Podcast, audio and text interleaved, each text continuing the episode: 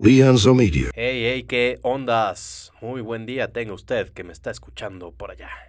Aquí de vuelta Pepe Domínguez para un episodio más de Conecta Mejor. Si llevas bien la cuenta o leíste el título vas a saber que vamos por el capítulo número 73. Y hoy tengo un tema que en lo particular me ha ayudado bastante en la manera en la que realizo actividades cada día. Y esto es el minimalismo digital. ¿Qué te imaginas que es esto del minimalismo digital? Fíjate, muchos de nosotros estamos constantemente pegados a todos nuestros dispositivos, eh, pues entre comillas, inteligentes, ¿no? Ya sea teléfonos, sea la tablet, sea tu laptop o computadora de escritorio, bueno, según prefieras. Pero pues básicamente estamos constantemente revisando nuestras actualizaciones a lo mejor de redes sociales, checando nuestro correo, etcétera. Un montón de cosas que nos dan esa impresión de que estamos haciendo algo útil y muchas veces, no digo que siempre, pero muchas veces simplemente estamos ocupados. Y esto podría estar dañando la manera en que vivimos. Así que quédate para que platiquemos un ratito de, primero, de qué se trata esto del minimalismo y sobre todo, cómo lo puedes utilizar a tu favor para que disfrutes más cada día, que tengas una vida que tú estés más consciente y dedicándole tu atención voluntariamente a las cosas que para ti tienen sentido. ¿Te late? Pues vamos a platicar de eso entonces. Justo hoy de eso vamos a hablar. Porque te quiero compartir un par de ideas sobre cómo lo puedes aplicar para que tú seas quien decida hacia dónde va tu atención y no que se vaya atraída, que no seas consciente y entonces se vaya hacia donde otras personas decidieron que tu atención iría. y no, mira, no te voy a decir que lances tu smartphone y, te compres a lo mejor un teléfono de estos del internita o que no uses teléfono, porque pues la verdad es que no se trata de eso, o no se trata tampoco de que dejes de usar Internet.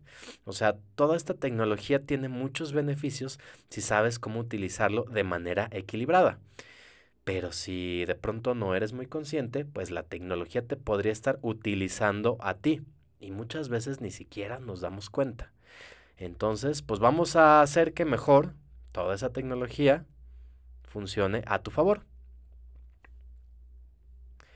Mira, vamos a partir por esto del minimalismo digital, que básicamente pues se trata de una filosofía que busca maximizar los beneficios de la tecnología. O sea, todo esto que ya existe es muy positivo si lo sabes usar, pero al mismo tiempo es importante evitar las trampas. Y eso lo vas a lograr identificando cuáles son tus valores y basado en eso vas a determinar cómo es que vas a utilizar esa tecnología para que, de nuevo, te apoye en lugar de perjudicarte. Mira, primero para, para ir entrando en materia, hay que tomar en cuenta que, sea como sea, los dispositivos digitales están diseñados para ser adictivos.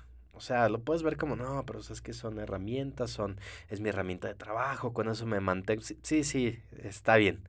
Pero están diseñados para que sea adictivo. O sea, si le preguntas a las personas, y esto lo puedes hacer como experimento, que cuánto tiempo dedican a su teléfono, vas a ver que la mayoría piensa que lo utiliza menos.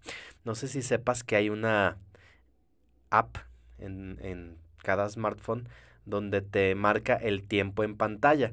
Y en esa app tú puedes saber efectivamente cuánto tiempo le dedicas, o sea, primero, cuánto tiempo tu pantalla está encendida, que eso prácticamente significa que es el tiempo que estás utilizando tu teléfono, pero también te permite entender a qué aplicaciones le dedicas más tiempo, sea Instagram, sea TikTok o sea lo que sea ahí se marca. Y la mayoría de personas como que lo subestimamos. Decimos, no, pues qué tanto, han de ser unos 20 minutos al día en total. Y lo ves y, ay, dos horas. ¿Cómo? Sí, porque pues es que cada vez que sacas tu teléfono, que en promedio serán unas 150 veces al día, si bien nos va, pues imagínate que se te van 30 segundos, después un minuto, a lo mejor ya le dedicaste otros 5, En un rato de ocio, tal vez unos 20. En fin, ya para cuando te das cuenta, son un par de horas. ¿Y por qué crees que sea esto? ¿Por qué las personas gastamos más tiempo, y no solo tiempo, sino también nuestra energía, y ni siquiera somos conscientes de que dedicamos ese tiempo? O sea, ¿por qué siempre pensamos que es menos? Pues bueno, por esto mismo, porque las empresas que desarrollan esta tecnología las preparan cuidadosamente para que mantengan tu atención el mayor tiempo posible, o sea, haciéndolo muy atractivo para que estés pegado a la pantalla y bueno, ya que estás ahí, pues nada es gratis, ¿no? Bien dicen que cuando un producto es entre comillas gratuito, como pueden ser las redes sociales, en realidad el producto eres tú, o sea, tu atención. ¿Por qué?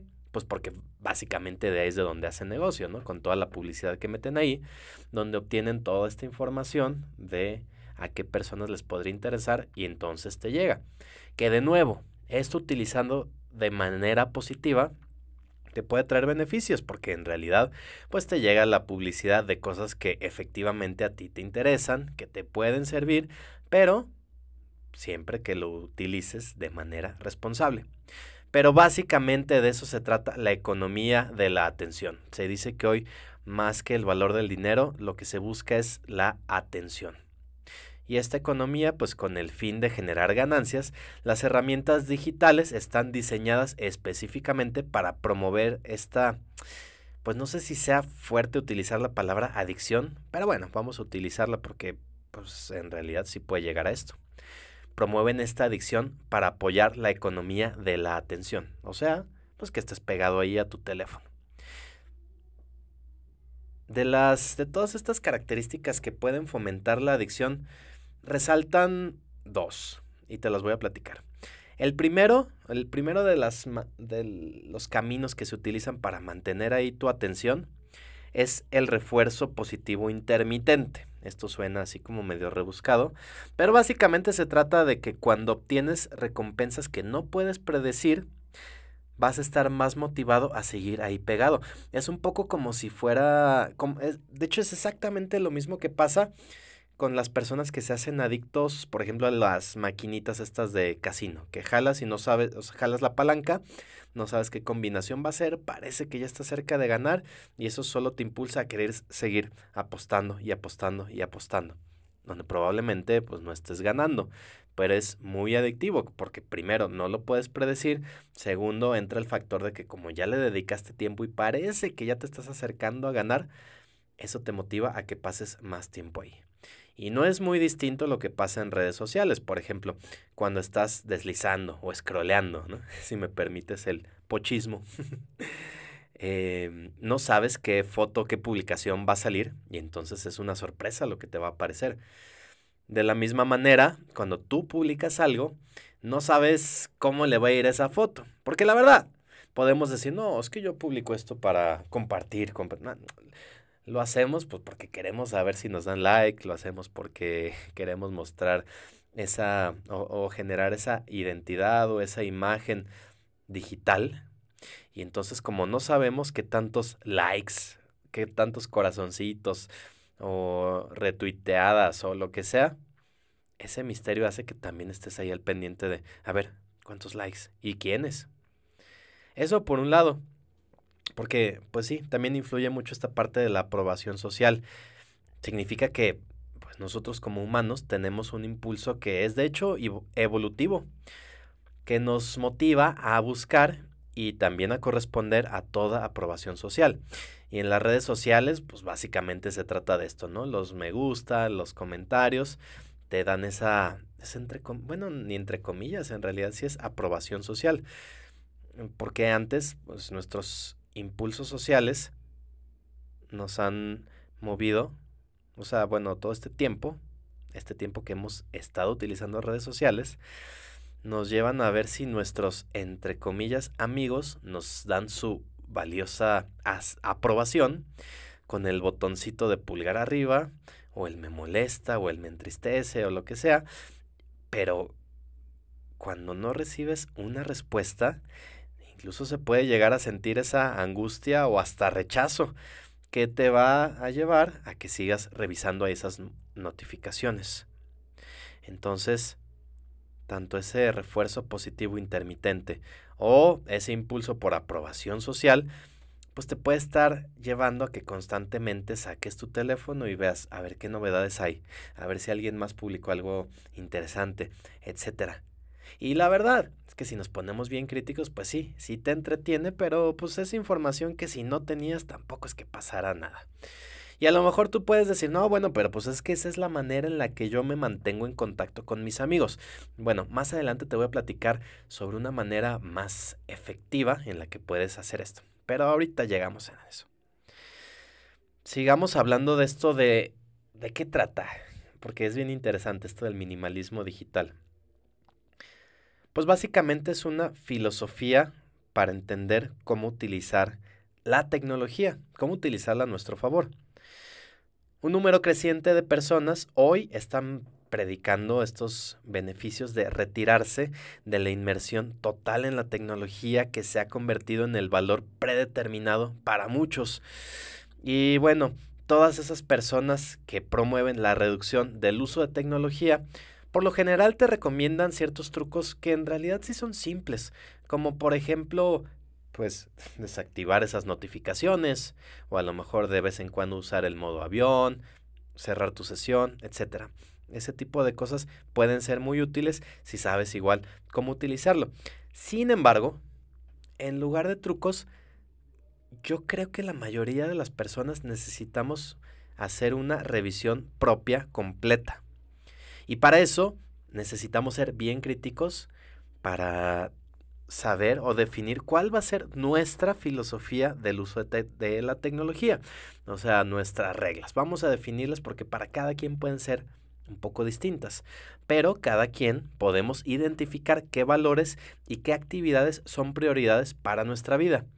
Y eso nos va a permitir saber qué herramientas digitales van a promover esas prioridades y también saber implementar restricciones para que de esta manera podamos obtener los beneficios y pues que no nos perjudique tanto. Tampoco podemos ser así de que blanco o negro, de úsalo solo positivo, porque sí, la verdad es que es divertido también utilizarlas. No, no voy a ser yo el que te diga que no, pero para que no te perjudique, por lo menos no demasiado.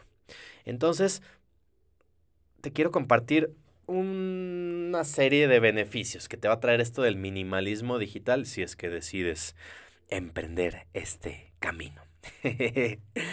Lo primero, así, lo primero que yo me di cuenta cuando arranqué con esto del minimalismo digital, y es algo de lo que he visto muchos beneficios, pero lo primero que me di cuenta es que pude eliminar en cantidades considerables el desorden. O sea, básicamente te permite hacer un análisis de costo-beneficio, porque llega un momento en el que te preguntas si la tecnología en realidad está agregando valor a tu vida, más allá de una conveniencia, pues reducida, y, ver si la tecnología es la menor es la mejor, perdón, la mejor manera de respaldar esos valores. O sea, puedes decir, eh, pues sí, Facebook puede ser una manera fácil de mantenerte al día con tus familiares y amigos, pero pregúntate, ¿es la mejor manera? es diferente, es mejor o es peor a, por ejemplo, de vez en cuando, digo, ya que tienes ese teléfono en la mano, llamarlos. O es más, algo que a lo mejor te suene hasta alocado. ¿Qué tal si los visitas? Todavía se usa, ¿no?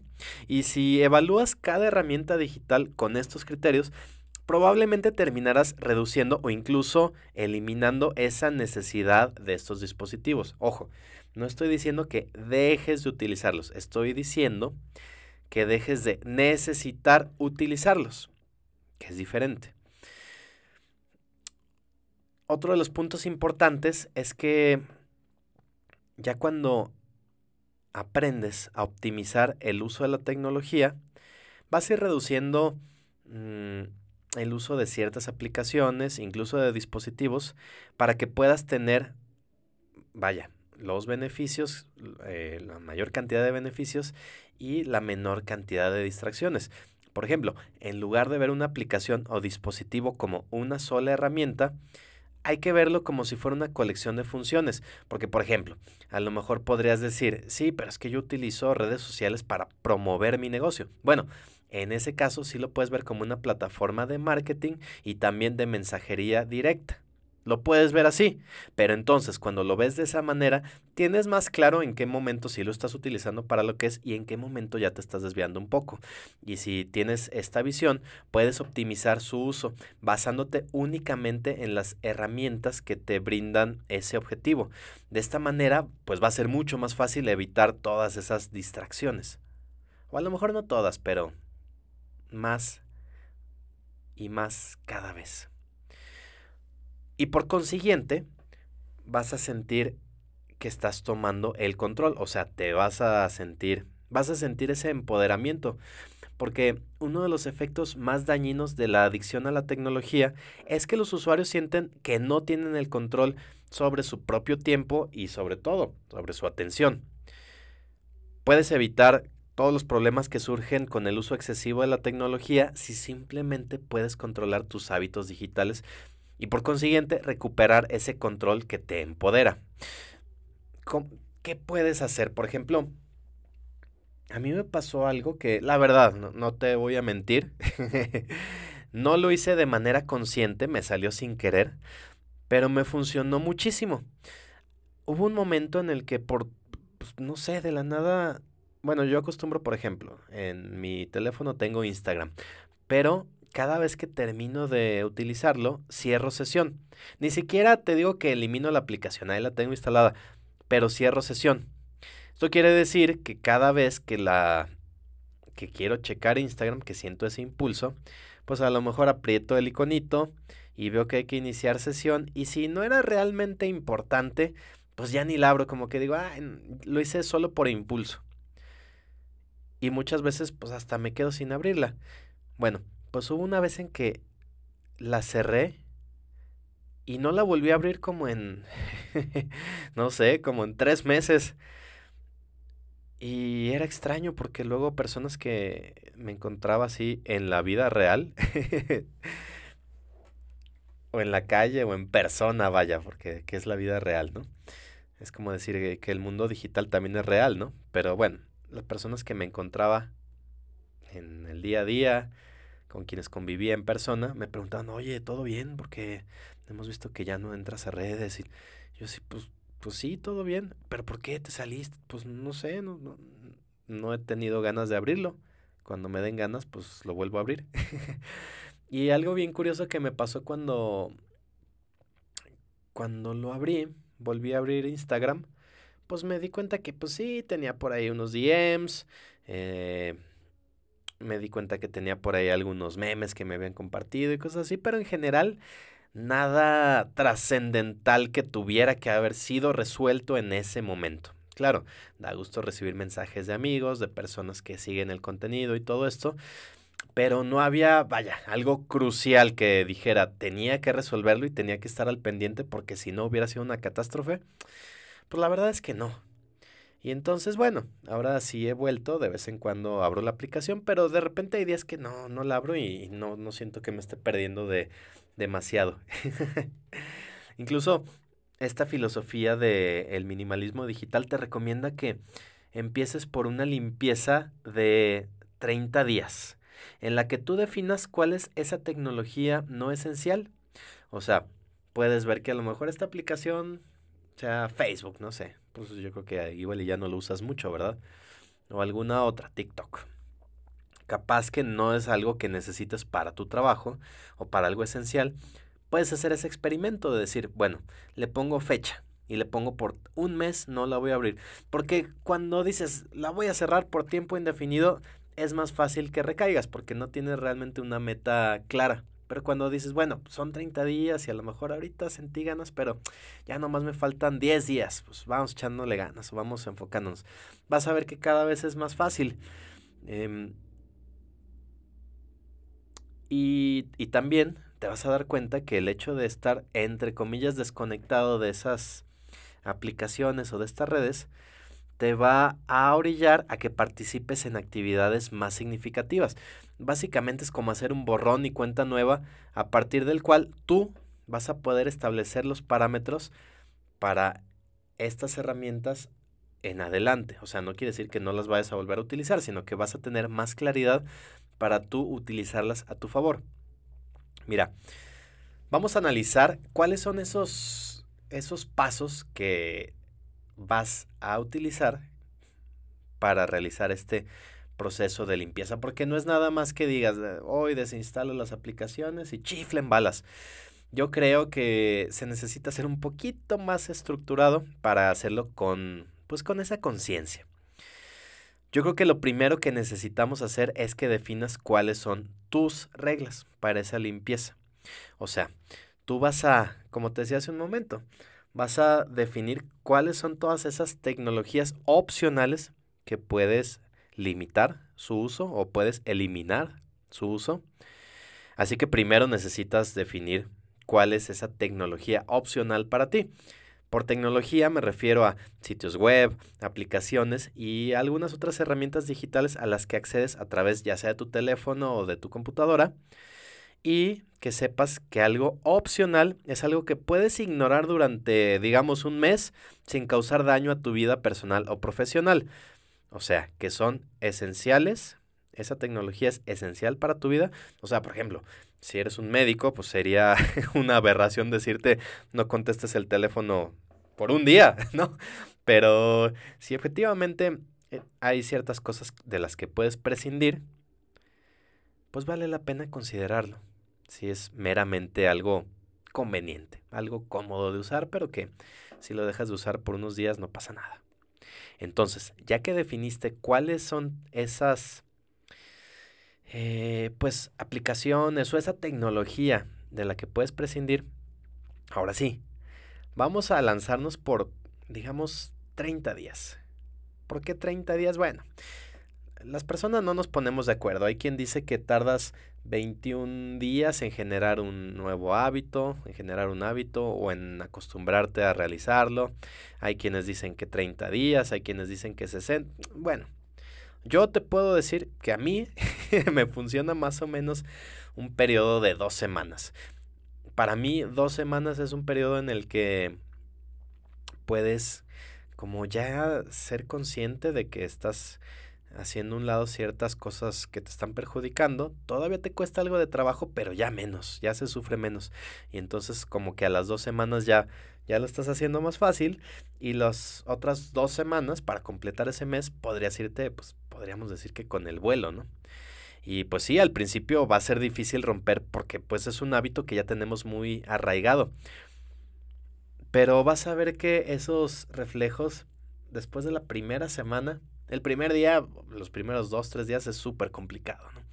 Ya la primera semana se va facilitando, la segunda semana te das cuenta de que eres más consciente de tu decisión y ya acercándote al mes te das cuenta que es algo que ya estás tú haciendo de manera consciente.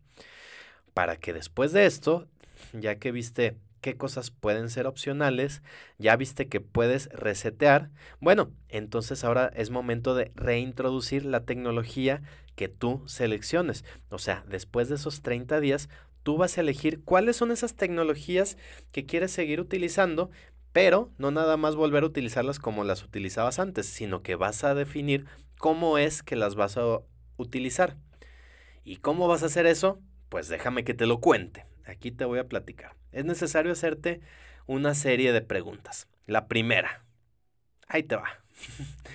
Hay que preguntarte, ¿la tecnología que voy a elegir respalda directamente un valor que es importante para ti o no tanto? Hay que ser bien honestos e, porque la respuesta real solamente tú la tienes. Pero bueno, ¿qué otra pregunta nos podemos hacer? Hay que preguntarnos, ¿esa tecnología ofrece la mejor manera de respaldar ese valor? Por ejemplo, eh, si decíamos, es que para mí es muy importante estar en contacto con mi familia. Ok, esta tecnología es la mejor manera de mantenerte con una comunicación sana con tu familia. ¿Realmente? Y esa respuesta solamente tú la tienes. Y la tercera pregunta que creo importante realizar, que te hagas a ti, es ¿cómo vas a usar esa tecnología para únicamente aplicar las características que respaldan ese valor? Y de esta manera podrás definir cada cuánto o cuánto tiempo vas a utilizar esa herramienta digital. Por ejemplo, pues decir, bueno, es que yo quiero utilizar Instagram para mandarle mensajes a mi familia. Pues bueno, vas a ser consciente de que puedes utilizarlo solo para eso. De hecho, ¿sabías que puedes ingresar la dirección? Así, por ejemplo, si entras desde la compu, poner instagram.com diagonal inbox y de esta manera no te aparece el feed, se va directo a tus DM y es una manera en la que puedes de alguna manera evitar tentaciones de pues de clavarte ahí dando scroll a las a las demás publicaciones, si es que eso es lo que quieres para ti. ¿Y todo esto para qué? Bueno, lo primero que te vas a dar cuenta es que vas a empezar a recuperar tu tiempo. Cuando empieces a darte cuenta de todo el tiempo que podrías ganar cambiando estos hábitos digitales, pues vas a querer empezar a llenarlo con otra cosa. Eso es algo normal. Eso es algo que hacemos pues hasta sin darnos cuenta. Por eso es importante que pases parte de ese tiempo sin hacer nada. ¿Cómo nada? Me acuerdo, esta anécdota la he contado ya varias veces en este podcast, pero por si no, ahí te va. Uno de mis mejores amigos un día me invitó a comer a su casa y estábamos platicando con su papá. Y su papá tiene una manera muy particular de explicar las cosas. Creo que de una manera muy simple, pero con mucha sabiduría, me parece a mí. Y un día nos estaba contando que, que a él, a este señor, uno de sus amigos le llamó y le dijo, oye, ¿qué vas a hacer hoy? Y el papá de mi amigo dijo, no, pues hoy nada. Ah, mira qué bueno, pues es que te hablo para invitarte a tal lugar. No, no, no, te estoy diciendo que hoy no tengo, no quiero hacer nada. O sea, estar en mi casa picándome el ombligo, o como, como tú le digas, a estar sin una actividad. Y es que como que eso lo tenemos incluso hasta lo vemos como algo negativo, ¿no? Como si tuviéramos que estar todo el tiempo produciendo, creando, aprovechando el tiempo. Y como que vemos mal el hecho de simplemente estar en, unas, en un sillón viendo así a la nada. Pero eso en realidad puede ser muy valioso si le dedicas cierto tiempo a la nada. Pero el problema es que las herramientas digitales son tan adictivas que nos han hecho o nos han quitado esa... Es, es ese gusto de disfrutar nuestra soledad se ve como si fuera algo negativo disfrutar la soledad, como, ay, este ermitaño, ¿qué le pasa? ¿No sabe vivir en sociedad o qué? la verdad es que cuando no solo es que le pierdas el miedo, sino que empieces a disfrutar ese periodo de soledad, pues es bien rico. Bueno, a mí me gusta mucho porque no sé si te lo he platicado en algún otro momento, si no ahí te va. Pues yo soy una persona introvertida introvertido no, no quiere decir que sea penoso, que sea retraído. Quiere decir que a veces me, me, como que me absorbe la energía estar conviviendo con grupos grandes de personas por mucho tiempo. Lo que significa que a veces necesito aislarme y recargar pilas. Entonces, el tener espacio para reflexión, para simplemente como liberar todo eso en soledad, estar eh, pues simplemente meditando o escribiendo, haciendo actividades que, que tú disfrutes hacer por tu cuenta, te puede generar muchísimos beneficios. A lo mejor, si vienes con esta inercia de que no, todo el tiempo tengo que estar generando, pues te podría parecer una pérdida.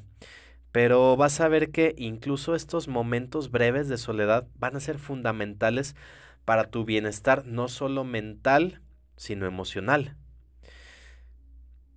Y es que hoy en día es fácil pasar por alto el valor de la soledad, porque pues sí, nuestra cultura otorga un gran valor al estar conectados todo el tiempo. Y es curioso porque pareciera que entre más conectados estamos, en realidad estamos más desconectados. Esto suena paradójico, pero si te pones a pensar, seguramente te, te suena esta escena de ir a comer a algún lugar, a donde normalmente irías con más personas para convivir y ves una mesa de personas que está cada quien con su teléfono. Y a lo mejor está cada quien tomándole foto a lo que está por comer para subirlo a sus redes sociales para que sus otros amigos lo vean, pero no le están poniendo atención a la persona que tienen enfrente. Yo lo he hecho. Y de pronto sí dije, ah, caray, pues entonces, ¿para qué estoy aquí? Pero bueno, creo que es importante que consideremos también esa parte de desconexión temporal. No, no te digo que te vayas a vivir a una cueva si no es algo que tiene sentido para ti, pero sí darte tu, tu espacio para, para que desconectes y recargues. Porque si bien las relaciones personales cercanas son una fuente de felicidad, el tiempo con amigos cercanos y familiares aún debe equilibrarse con el tiempo que pasas a solas con tus pensamientos. Esto significa tener un descanso de todos esos estímulos externos de otras personas, pero también de información que recibes por medio de televisión, de a lo mejor redes sociales, de videos o todo lo que tú consumas, ya sea en tu teléfono, en tu compu o donde sea te vas a dar cuenta que estos periodos de soledad pueden ser muy funcionales porque, por ejemplo, algo muy útil es que te ayuda a generar ideas. Una vez que te dedicas el espacio para pensar sin ningún aporte externo, o sea, me refiero a que no estés escuchando ni música, o a lo mejor una música que no te distraiga, ¿no? te vas a dar cuenta de que puedes resolver mejor ciertos problemas que a lo mejor considerabas difíciles y vas a poder llegar a ideas más creativas. Y esta también puede ser la razón por la que muchos escritores y algunas otras figuras han sido muy prolíficos durante los periodos de soledad. Seguramente has escuchado el caso de alguna persona que se fue a vivir a una cabaña durante cierto tiempo hasta terminar su libro o a eh, grabar un, algún álbum musical o lo que sea. El estar desconectado te ayuda a ser mucho más creativo porque en realidad dejas de jalar información del exterior y te dedicas a hacer una introspección. Y es que el estar con este periodo de introspección te vas a dar cuenta que te permite una mejor comprensión de ti mismo, porque pasar tiempo a solas con tus pensamientos te va a dar la oportunidad de reflexionar y a medida que te conozcas mejor, vas a mejorar también, por consiguiente, la regulación de tus emociones. Vas a poder entender mejor cuáles son todas esas cosas que estás sintiendo, por qué las estás sintiendo y qué puedes hacer para trabajarlo. También es importante apoyar las relaciones íntimas que tú tienes con los demás, pero esas relaciones sólidas. Porque sí, aunque esto parezca paradójico, tener tiempo a solas al mismo tiempo te va a hacer apreciar más el tiempo que sí estás con los demás. Contrario a esta ilusión de que estás todo el tiempo conectado con tus grupos de WhatsApp o, en redes o lo que sea, que pareciera que todo el tiempo estás conectado, pero son relaciones superficiales. Entonces, si te atreves a desconectarte por completo, cuando tengas a las personas enfrente, vas a ver que vas a estar mucho más presente. Vas a tener conversaciones más interesantes y sobre todo, pues vas a fortalecer esas relaciones y todos lo van a disfrutar más. Pero, ¿qué necesitas hacer? O sea, ¿cómo puedes hacer para recuperar esa soledad saludable? Porque sí, tampoco te digo que tengas que estar en soledad siempre, pero sí un poco. Un poco puede ser muy saludable. ¿Y cómo lo puedes hacer? Bueno, a mí me gusta mucho eh, dedicar momentos en los que de plano me pongo mi teléfono en modo avión. o a veces cuando salgo, por ejemplo, a caminar, lo dejo. Me di cuenta que antes, pues sí, me, me gustaba salir, escuchar música y así como que pasear. Pero el momento en el que empecé a dejar el teléfono, para salir a caminar, no ni siquiera pensar en que por hacer ejercicio, sino salir a caminar por caminar sin ningún objetivo, sin ningún tiempo meta, nada, simplemente hacerlo. Empecé a tener una mejor noción de cómo aprovechar y disfrutar esa soledad. Y tú puedes decir, no, pero es que, ¿qué tal si pasa algo urgente? Bueno, yo te puedo decir que en ese tiempo que llevo haciéndolo, jamás me ha surgido una situación urgente. Y en mis personas cercanas saben que si en cierto momento no contesto el teléfono o directamente no entra la llamada, me manden un mensaje y yo cuando pueda me reporto. Y normalmente eso es lo que hago y eso me permite, pues sí, como te decía, por un momento, por un lado, perdón, estar más más conectado en lo que estoy haciendo, más concentrado y también cuando sí estoy eh, en convivencia con personas, también disfrutar más. Por ejemplo, a mí otra cosa que me gusta hacer es que cuando, digamos, salgo con algún amigo, así que vamos a algún bar o algún lugar a cenar, a veces o no me llevo el teléfono o, o le pido a la persona que va conmigo que me lo guarde. O sea, no quiere decir que, porque luego puedes decir, no, pero ¿qué tal si lo necesito? Bueno, a lo mejor sí, sí lo puedes tener ahí por si lo necesitas, pero el hecho de que alguien más lo tenga ya hace que no caigas en el impulso de cada cinco minutos o cada silencio incómodo o cada que a lo mejor alguien se paró o se puso a hacer otra cosa, tú sientas el impulso de sacar el teléfono. Si ya es un poquito más difícil que lo tengas, vas a ver cómo evidentemente lo vas a utilizar menos. O sea, básicamente se trata de que sea menos accesible. Por ejemplo, yo cuando estoy escribiendo, lo que hago es que a veces ni siquiera lo apago, solo lo pongo en silencio y lo guardo en la mochila de la compu. Y a veces ahí se puede quedar por horas. Y la verdad es que la mayoría de las veces ni siquiera llegan así muchas llamadas o casi no, porque aparte es eso mismo. Las personas cercanas pues saben cómo es esa dinámica y saben que en su momento voy a atenderlo con pues con presencia, nada a medias. Cuando estoy en mi trabajo creativo, estoy en eso, elimino las distracciones. Y cuando estoy conviviendo con personas, estoy conviviendo con personas. No estoy pensando que, chin, es que me falta todavía ese trabajo, porque pues si ya le dediqué el tiempo, termine mi trabajo. Y si no, sé que ya habrá momento para simplemente pensar en eso. Por eso, pues yo creo que es cuando empecé a disfrutar eh, eso de salir a caminar sin alguna meta, sin ningún destino, simplemente salir. Y es que eso te da la oportunidad de reflexionar tranquilamente. O sea, ni siquiera salir pensando en, durante esta caminata voy a reflexionar y voy a llegar a una respuesta de tal situación. Pues no, la mayoría de las veces solo salgo y veo, ni siquiera con una expectativa.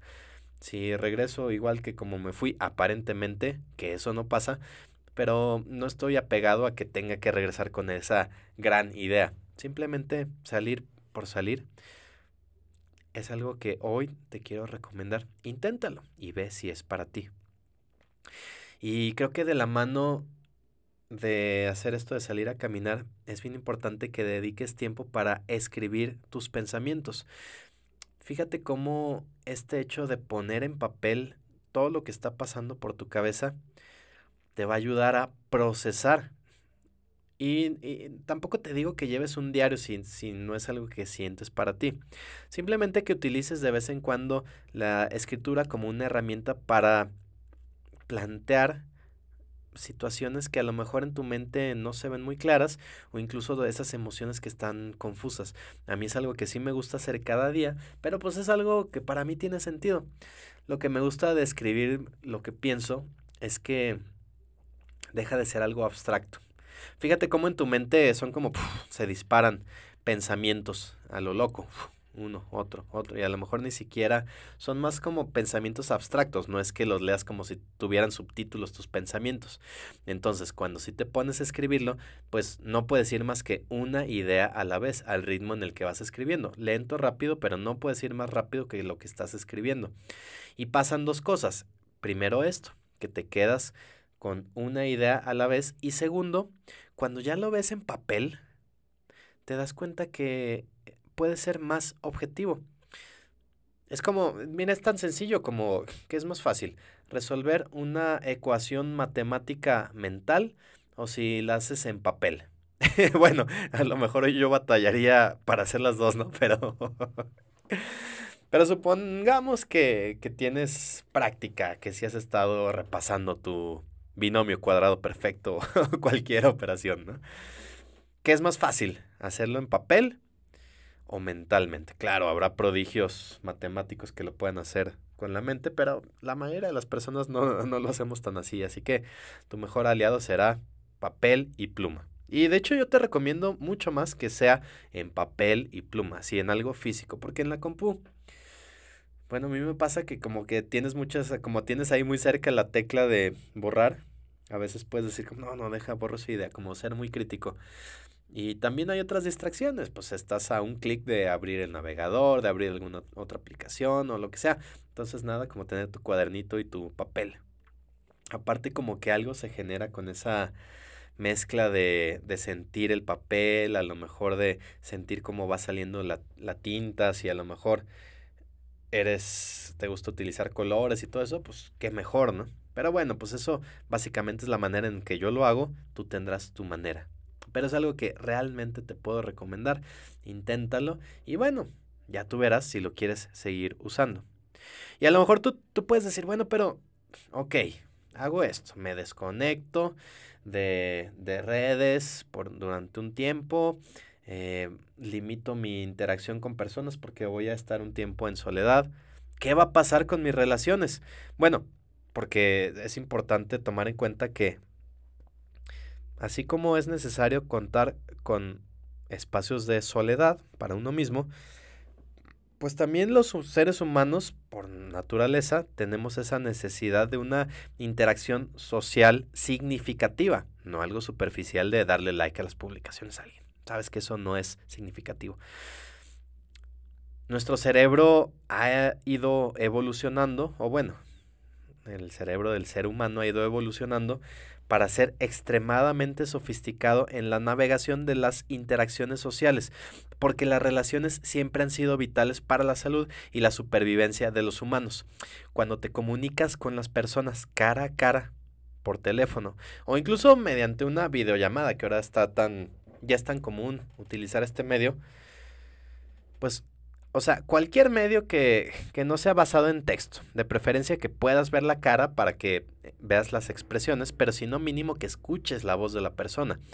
Seguramente te ha pasado que se han generado confusiones cuando utilizas solo WhatsApp o algún método de alguna herramienta de mensajería instantánea, porque como no escuchas el tono, pues es bien fácil que malinterpretes ciertas cosas, ¿no? No sabes si algo te lo están diciendo en broma, si es un chiste, si es algo sarcástico, si te lo dicen en serio. Entonces, pues qué mejor que mínimo escuchar la voz, pero si incluso puedes ver la cara de las personas, pues mucho mejor. Y es que cuando estás utilizando este tipo de medios, pues vas a estirar tus músculos mentales para la conexión social. Estos músculos pueden ser ejemplos como leer el lenguaje corporal o interpretar el tono de voz, el rostro, las expresiones, o sea, todo esto. Fíjate cómo cuando incluso solo escuchas la voz de alguien, a lo mejor cuando hablas por teléfono, te puedes dar cuenta si la persona está sonriendo. ¿Y eso por qué? Porque nuestro oído está tan entrenado a interpretar también estos, estos tonos de voz que podemos saberlo sin siquiera estar viendo la cara de la persona.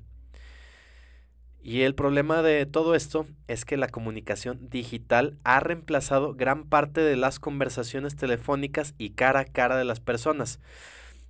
Pero pues los mensajes de texto, ya sean comentarios por WhatsApp o, o DMs o correos electrónicos, en realidad no van a satisfacer las necesidades profundas que tenemos nosotros a nivel social o a nivel psicológico.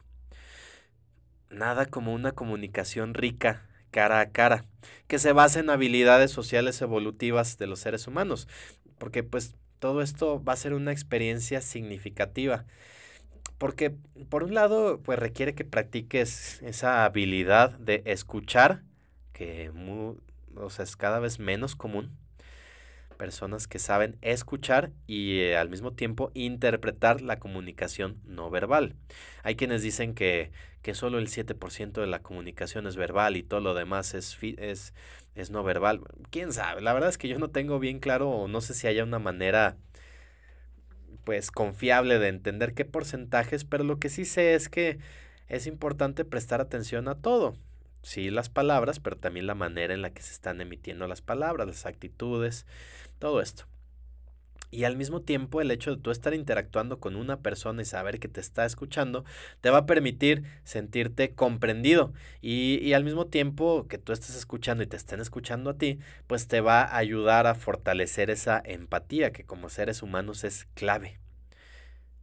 Por eso, para cambiar el equilibrio entre tus conexiones y conversaciones, es importante que sí, o sea, no te voy a decir deja de utilizar los, la mensajería, los, los los WhatsApps o, los SMS o lo que sea que utilices para, para mandar mensajes.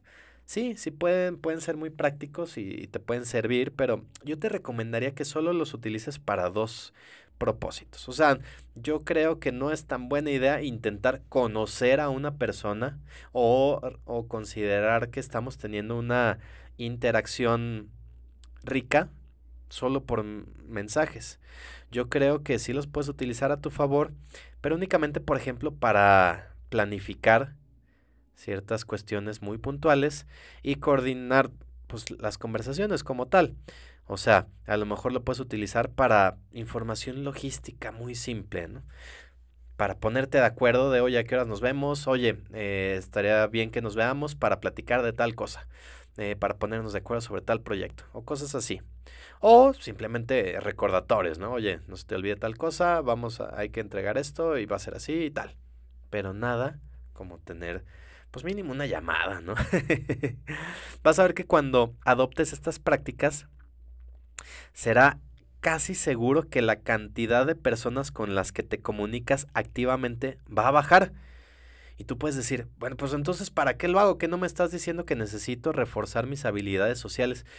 Es que fíjate, sí va a bajar esa comunicación superficial que hasta hoy estamos teniendo. Porque como no vas a tener tiempo suficiente para mantener una comunicación significativa con todas las personas a las que sigues o te siguen en redes sociales, vas a necesitar ser más selectivo. Y es posible que inicialmente te puedas sentir un poco aislado al ver que tu círculo social pareciera reducirse.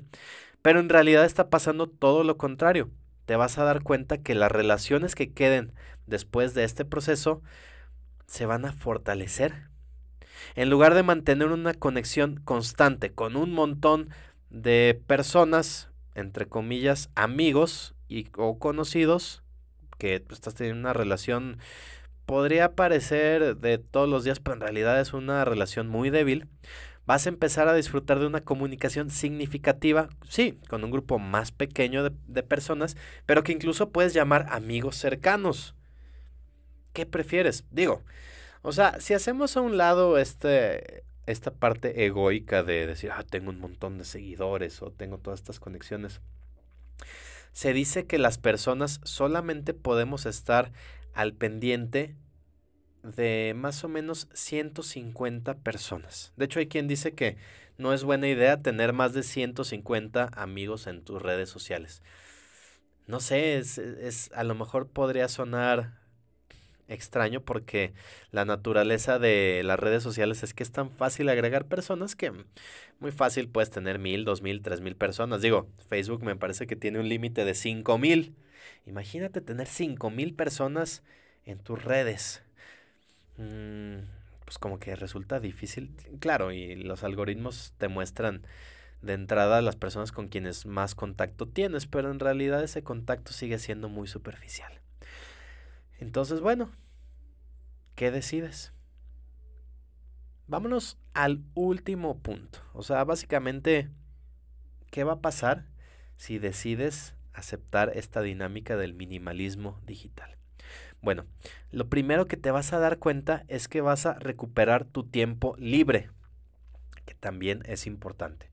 No se trata de estar todo el tiempo ocupado o de ser más eficiente produciendo, produciendo, generando, generando. No, digo, el tiempo libre también es importante. Pero necesitas identificar las actividades de ocio significativas que van a ocupar su lugar, porque siempre, o sea, el tiempo va, va a estar, va a pasar y lo vas a llenar con una actividad quieras o no. Entonces, si bien navegar en redes sociales podría parecer una forma agradable de relajarte, pues es una actividad de ocio de baja calidad, porque no aporta mucho valor a tu vida y no te está cargando de energía. Vas a ver que cuando reduzcas el uso digital y deliberadamente llenes ese espacio con actividades que son significativas para ti, el ocio de alta calidad te va a hacer sentir con más energía y satisfacción que lo que hasta este momento te ha estado brindando contar con hábitos digitales. O sea, todas esas cosas que hagas por el simple hecho, o por el simple gusto de hacerlas y te hagan sentir mejor, Tú sabes bien cuáles son esas actividades que te cargan de energía. A lo mejor para alguien es ponerte a dibujar, a lo mejor practicar algún instrumento, a lo mejor algún deporte o lo que sea. Bueno, tú sabes cuáles son esas cosas que te hacen sentir mejor. Y la verdad, fíjate cómo te sientes después de un buen rato de estar en redes sociales o de estar viendo series en Netflix o en donde sea. Pues la verdad es que no te sientes con mucha energía. Pero eso solo lo puedes definir tú si pones atención. Entonces, ¿cómo puedes saber para o, o qué puedes hacer para elegir estas actividades de ocio que funcionen para ti? Bueno, ya cosas así muy puntuales, creo que es necesario ser intencional. O sea, no dejar que, que el ocio llegue a ti y caiga la actividad que caiga.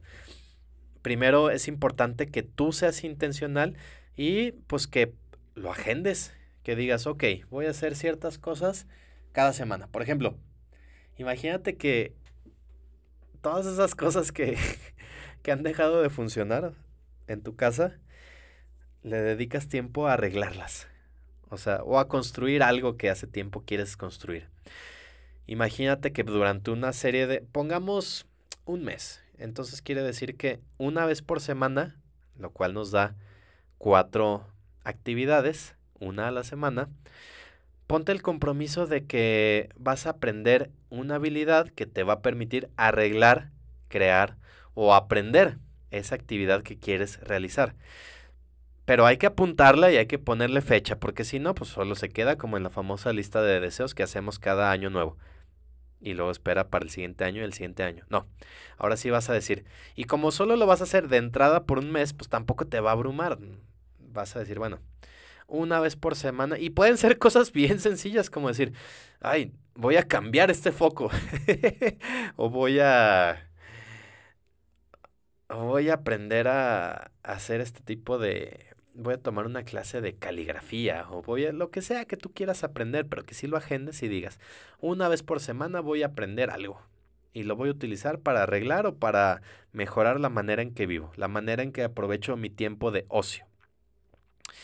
Y entonces, a la par, tampoco te estoy diciendo porque sería contraproducente, sería otra vez estar cayendo en, entonces, puras cosas que produzcan o que sean como valiosas o que no necesariamente, o sea, no te estoy diciendo que dejes las redes, ni te estoy diciendo que dejes de, ver series, pues, todo eso también está, pues es algo que se disfruta, ¿no? Pero es importante que definas el tiempo que le vas a dedicar a este ocio de baja calidad. O sea, básicamente decir, ¿cuánto tiempo voy a estar en actividades como navegar en redes sociales o en Netflix? A lo mejor tú puedes decir, bueno, puedo como tengo aquí el contador de mi smartphone, me puede decir que a lo mejor solo voy a utilizarlo 15 minutos o a lo mejor hasta pones la alarma.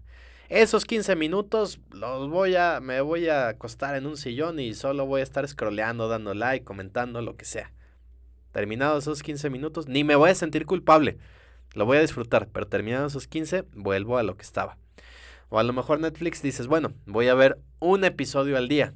Puede ser, o a la semana, o lo que para ti tenga sentido. Es importante que también lo planees, porque si lo dejas ahí al azar, es muy fácil que no seas tan consciente y entonces te pases. Por lo tanto, es importante que seas estratégico acerca de tu tiempo libre. Y eso igual lo puedes hacer una vez por semana, hacer tu plan. a lo mejor te suena exagerado, pero yo te puedo decir que yo tengo esa tendencia al caos o al desorden y algo que me ha ayudado a mantenerme enfocado es básicamente llevar una agenda. Y es curioso porque yo en la agenda marco tanto mis cosas de trabajo como mis cosas creativas como mis cosas de ocio también marco ahí como mis traslados, también marco ahí el tiempo que me voy a preparar para hacer una actividad, por ejemplo, el tiempo que le dedico a preparar mi comida o preparar mi ropa para ir al gimnasio o lo que sea. Todo eso lo marco. Podría parecer exagerado, eh, no te estoy diciendo que tú lo hagas o que te vaya a funcionar también. Lo que te digo es que tú explores cuáles son esas cosas que para ti funcionan y entonces lo apliques de esa manera. Es como cuando o sea, ¿cuántas personas tomaron tan literal el libro este del Club de las 5 de la mañana de Robin Sharma? O sea, está bien la idea, es lo que para él funciona y no quiere decir que para que te vaya bien te tengas que levantar a las 5 de la mañana. Lo que quiere decir es que defines cuáles son esas cosas que para ti funcionan y entonces te vayas con eso. O sea, que tú creas tu plan y entonces lo sigas. Cuando tienes estos planes, ya sea por temporada o por semana, bueno, una semana es una temporada, ¿verdad? Cuando llegue el tiempo libre, pues también ya incluso vas a saber a qué lo quieres dedicar. A lo mejor ya hasta sabes, ah, me toca ver tal serie y ya lo vas a estar esperando. Eso mismo te va a impulsar a que cuando estés haciendo cosas productivas tengas tu atención plena y que también cuando estés descansando o en tiempo de ocio ni siquiera te sientas culpable porque estás en el momento. O sea, a fin de cuentas, no se trata de estar en contra de la tecnología, más bien se trata de que seamos intencionales sobre la manera en que utilizamos la tecnología para aprovechar sus beneficios, que pueden ser muchos. Si decides adoptar esta filosofía del minimalismo digital, es importante que sepas que hay que dedicarle tiempo y también que va a costar al principio más y cada vez menos, pero hay que dedicarle tiempo, no se va a lograr solo. Y sí, también es importante que sepas que es normal fallar, que vamos a tropezar, de repente nos va a ganar la tentación, pero que cada vez va a ser más fácil avanzar y avanzar. Que te vas a dar cuenta poco a poco de que vas mejorando en ciertas áreas que antes no sabías por qué no lo lograbas y por consiguiente vas a disfrutar cada vez un poco más de esas cosas que haces en tu día a día. O sea, vas a vivir una vida mucho más intencional, bajo tus términos, como tú te la estás imaginando. ¿Te animas a probarlo? Cuéntame, ¿qué opinas sobre esta filosofía? ¿Te gustaría que te platique más sobre cómo aplicarla? ¿Te gustaría conocer más sobre algún otro tema? ¿Por qué no me mandas un correo? Escríbeme a pb.lienzomedia.com o en tu tiempo de ocio, mándame un DM. Yo la red que utilizo más es Instagram. no demasiado, pero es la que uso. Y pues sabes que puedes conectar, mandarme un mensajín y platiquemos. Me gustaría mucho saber qué te están pareciendo estos temas o también si es que tienes alguna duda o algunas ideas todo funciona. De lo que se trata es de que disfrutemos este espacio y, pues también saber qué cosas se pueden mejorar. Claro, qué mejor que tú que le dedicaste un tiempo a escuchar este episodio, pues para conocer tu opinión. Sea como sea, muchas gracias por darte la vuelta para acá. Y pues vamos a darle con esto del minimalismo digital. Baby. bueno, pues yo ya me voy por mi caminata solitaria, pero nos encontramos muy pronto por aquí en Conecta Mejor. Adiós.